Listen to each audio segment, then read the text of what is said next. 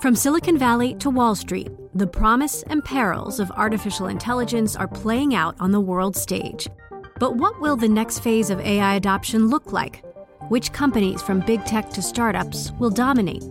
And where do the risks and unintended consequences lie? I'm Emily Chang.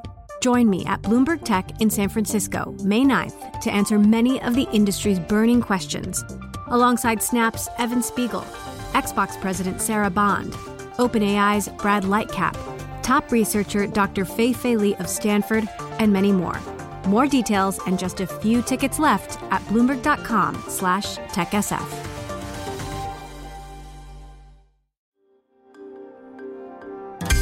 Le entregamos todo lo que necesita saber para comenzar el día. Esto es Bloomberg Daybreak para los que escuchan en América Latina y el resto del mundo.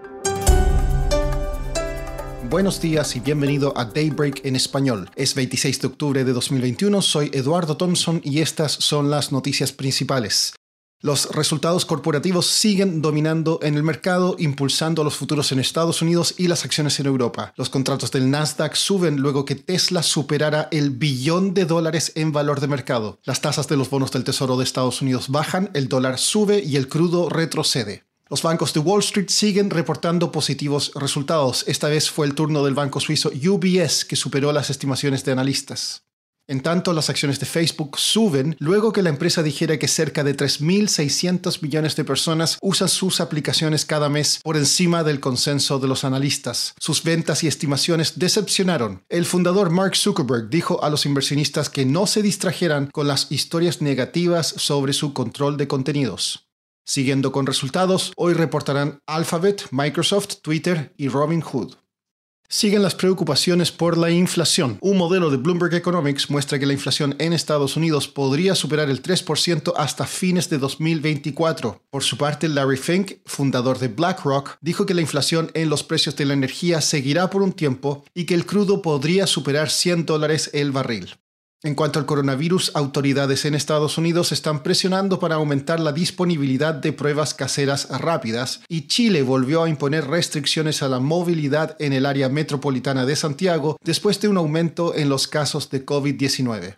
En Brasil, la empresa sudafricana Sibanye Stillwater acordó pagar mil millones de dólares por minas de níquel y cobre, componentes clave en la fabricación de baterías para vehículos eléctricos.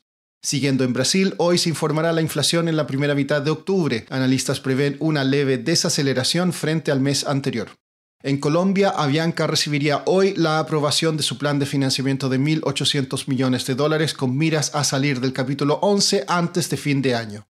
En Perú, el presidente Pedro Castillo pidió al Congreso aprobar la nacionalización del campo de gas camisea y realizar importantes reformas a la Constitución. Los legisladores retrasaron un voto de confianza sobre el nuevo gabinete hasta el 4 de noviembre. En México, el presidente Andrés Manuel López Obrador continúa con su cruzada para que el Congreso apruebe su iniciativa de reforma energética. Cintia Barrera Díaz, directora del Servicio Español para Bloomberg News, nos cuenta los últimos detalles al respecto.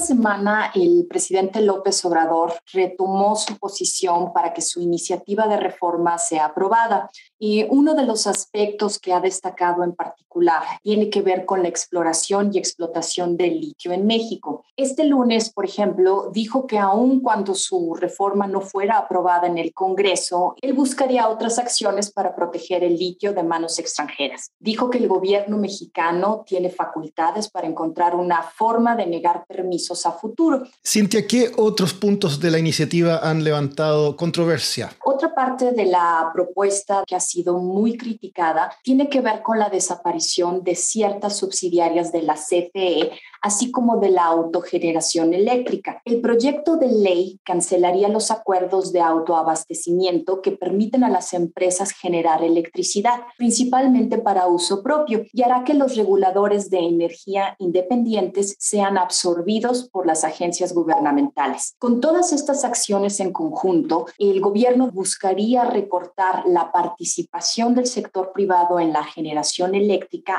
del 62% al 46%. ¿Cómo queda entonces la inversión en energías renovables en México con esta propuesta? Pues definitivamente no será en una posición de relevancia. El presidente López Obrador ha dicho que la reforma dará prioridad a la energía hidroeléctrica, seguida de otras fuentes como la nuclear y el gas natural. Energías renovables como la eólica y la solar estarían abajo en la lista de sus prioridades. ¿Cabe alguna posibilidad de que el presidente López Obrador flexibilice algunas de sus posturas? La semana pasada el presidente dijo que consideraría cambios a su reforma energética siempre y cuando se mantenga la esencia del texto presentado a finales de septiembre, así como la rectoría del Estado sobre la industria. El partido oficial Morena necesita 53 diputados y 12 senadores de la oposición para sacar adelante la propuesta. Los partidos de oposición han rechazado la iniciativa. El PRI aún no se sabe qué dirección tomará. Por último, la fortuna de Elon Musk sigue subiendo.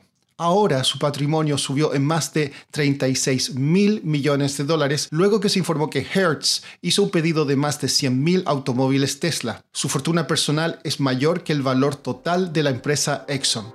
Eso es todo por hoy. Soy Eduardo Thompson. Gracias por escucharnos. Para conocer todas las noticias que necesita para comenzar el día, revise Daybreak en español en la app Bloomberg Professional. También puede personalizar Daybreak para recibir las noticias que desee. Eso es todo por hoy. Sintonice mañana Bloomberg Daybreak